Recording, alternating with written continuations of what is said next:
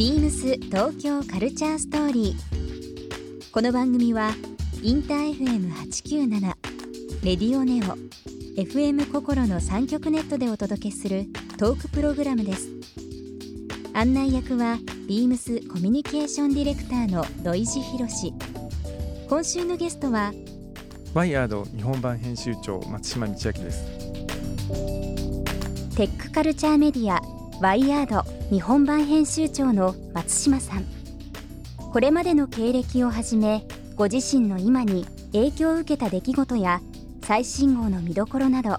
さまざまなお話を伺います。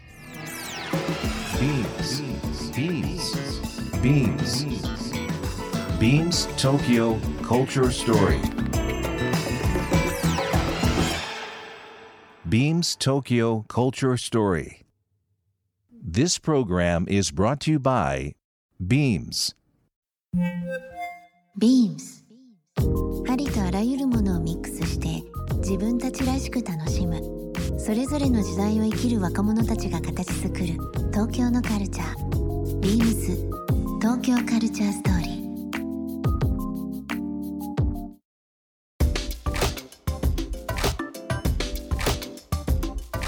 ワイヤードの強みというのは未来の意味と文脈を提示するというところにあると、はい。えー伺っておりますけども、はい。こちらの言葉の意味というのはそうですね。どういったものがあはいるんですか、あの未来のことを考えてあの僕らものすごくテクノロジーについて強いんだけれども、うん。それでただ単にテクノロジーを語るんじゃなくて、まあ、それによってどうやってそのライフスタイルとか、うん。カルチャーとか、うん。あるいはビジネスが変わっていくのかっていうことを語れるのが、うん。僕らの強みだと思ってるんですね。であの単なるそのビジネス例えばそのビジネスメディアに対しては僕らはもっとテクノロジー知ってるしはい。カルチャー分かってますっていうことだし、そのカルチャー側のなんかメディアに対しては、逆に僕らあのテクノロジーよく分かってるし、うん。まあ、それのビジネスについてもよく分かってます。でだからものすごく他とは違うその淡いのところに立ってるすごくユニークなメディアだと思っていて、それがあのよくもあの25年間続いてきた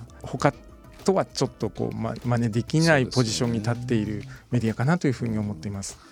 あの先ほどもお話しいただきましたがフィーチャーリテラシーという、はい。えーと新しい、えー次ボリューム36になりますかね、そうなんですよ、はい。えー、と先週、えーはい。3月13日に発売された、はい。えー新しい雑誌ありますけども、はい。こちらの中身どういったものになっているかちょっとお聞かせいただけますか？そうなんですよ、えー今度のこの2020年代に、うん。じゃあ僕らがこう学ぶべきまあ、ある種のその必須科目みたいなものってなんだろう、はい。ということをもう一度あの問い直すっていう合議にしていまして。僕今日お会いするまであの、は見てませんから、はい。ちょっと興味津々です。あよかったです。ありがとうございます、あのでももうやっぱり今学校で習ってることよりももう世の中のそれこそそのスピードですとか、うん。まああのじゃあ AI によって何ができるんだとか、インターネットによって何が調べられて僕ら何を見れるのかってもうあの指数級数的に進んでる時に、うん。じゃあその今まで学んできたものをどうやってこう更新するししなければその、うん。これからの10年っていうのは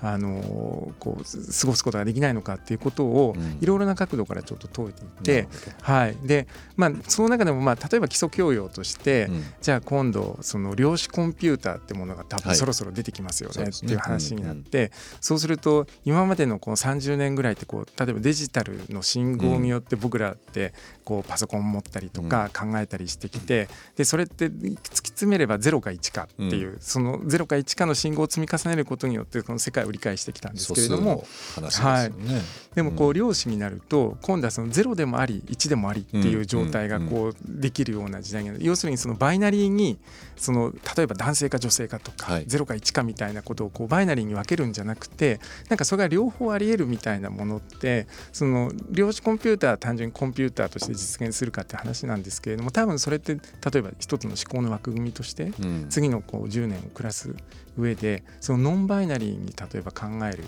て、うん結構大切そうなんだけどそれってどういうことなんだろうとなんかか普通まあ本当に今のバイナリーノンバイナリー、うん。まさに今の社会そうですよね。一緒ですよね。ええそうまあなんです。LGBTQ そうなんですまあプラスいろんなええ。今えー、話題というか、うえー、情報が出てますし。そうなんですよね。そのだから多様性みたいなことを例えばインクルージョンとかダイバーシティって言っても、それがこう0とか1っていうのをたくさん集めるとそれがインクルージョンなのかっていう、そういうことではなくて、やっぱりそこをその区分けをしないで、でも理解をするってどういうことなのかって結構根源的なことだと思うんですよ、認識の仕方として。だからやっぱりそこを僕らはどうやったら身につけられるのかあるいはその、まあ、言ってしまえばその科学そのものっていうのをあの今まではやっぱりロジカルに何かをこう世界を切り取っていることによって僕らは理解できてきたんだけれども、あの今例えばそのビッグデータみたいなことを言われていて、あるいはその AI とかもそのディープラーニングによって、ものすごい人間だったら一生かかっても読めないものようなものをこう1秒ぐらいで全部こう情報として取って理解してないかアウトプットされるとすると、多分その今まで僕らがじゃ読んで理解するとか、何かこう論理で組み立てて理解することによって何かアウトプットをして世界を作るっていうやり方じゃない、もうやり方にもう相当入ってきちゃっているわけですよね。でそうするとその、なんか理解をするとか分かるっていうことはどういうふうにアップデートされるのか。要するに分かんないものからわ何か分かりそうなものが出てくる時に、なんかそれって今までのようなじゃあそのロジックとか、あるいはその算数的なものでちゃんと自分の頭の中で理解して理解するってこととは、多分違う分かったっていうものが生まれてくるんじゃないかと。かじゃあそれってどういうことだろうっていうのをちょっとあの真面目に。真面目に、はい、楽しく真面目に考えてみました。今まで何かこう見え方的に位置を10にしたり位置を100にして大きく見えてたものでその時代が変わって110から1の100というものから0を1にする、これが新しいとか、見え方的に非常に素晴らしいと言われてたものっていうのが時代的にあったような気がするんですよ。でそれが常にあってもしかしたらその松島さんお話ありましたけど、うん、0を1にする見え方力よりも0と1という、そもそもの話という、そうですね。その根底のところからもう一回まさにおっしゃるように僕あの「ゼロトゥワンって本前に作ったことがあって、はい。はい、でもまあまさにそうですよね。そのないところからこう一個っていうそれはまあスタートアップ的な話なんですけれども、多分そこからさらに僕らもうこの次の10年で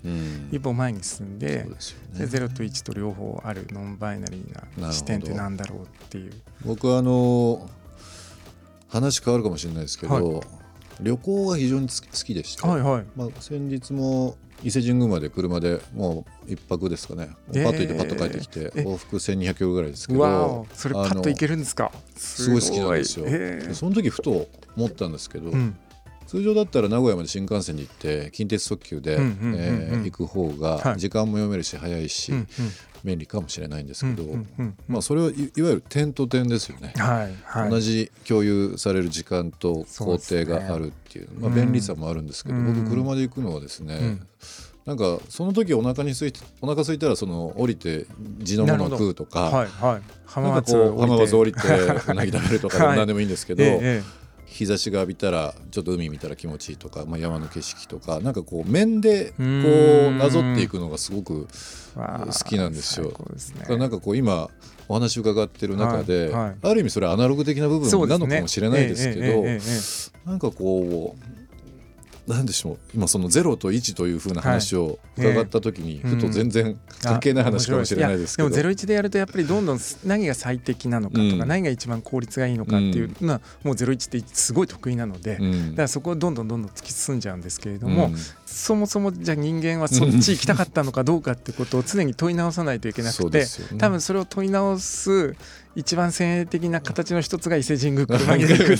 ていう ことなんだと非常に小さな脳みそで出てきた話かもしれないですけど。いやいやでもそういうことだと思います。そうですよ手間とかいろいろかかるかもしれないですけどある意味ちょっとこうねあのらしさというのも変ですがちょっとこう思考的にも重なるところも多少あるのかなというふうに今お話を伺っていやいやもうまさにですよね。思いますけどね。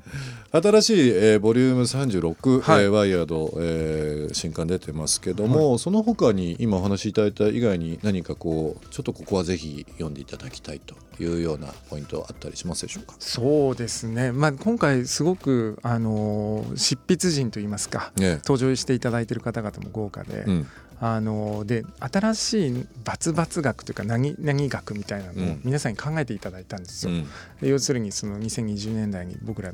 どんなリテラシー必要ですかねって言って、まあ、それこそ例えばウェルビーイング学とか、ね、なんかこう情報建築学とか、うん、あるいはその週末対週末学みたいな、はい、あの要するにもうあの週末迎えるんで、ええ、それどうやってあのななんとかシェルターとか作ってどうやってサバイブするかみたいなのもあるんですけれども まあ、あの今まで既存の学問にないものを、うん、あの皆さん指揮者の方々に出てきていただいて、うん、あのやっぱり次のリテラシーってなんだろうっていうのをやっているのでなんかそういうところからもヒントを得られるかもしれないですね。はいリスナーの方ですね、えー、ぜひこの「ワイヤード」を読んでいただいておそらくその月曜日から聞かれてる方松島さんの人となりというか キャラクターも出てるかもしれませんけどもいろんなメッセージが閉じ込められてますのでぜひこの新刊ご覧いただければなと思います。ありがとうございます。ビームス東京カルチャーストーリー。ゲストにもプレゼントしました番組ステッカーをリスナー1名様にもプレゼントツイッターでインター FM897 のアカウントをフォロー。プレゼントツイートをリツイートするだけでご応募できます。また番組への感想は「ハッシュタグビームス897」「ハッシュタグビームス東京カルチャーストーリー」をつけてつぶやいてください。もう一度お聞きになりたい方はラジコラジオクラウドでチェックできます。ビームス東京カルチャーストーリー。明日もお楽しみにビームスビームスニューズショップスタッフの長峰光也です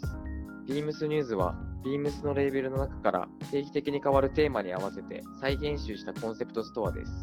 4月20日までは Beams で展開するバッグを取り揃えた Beams ラゲッジが登場します。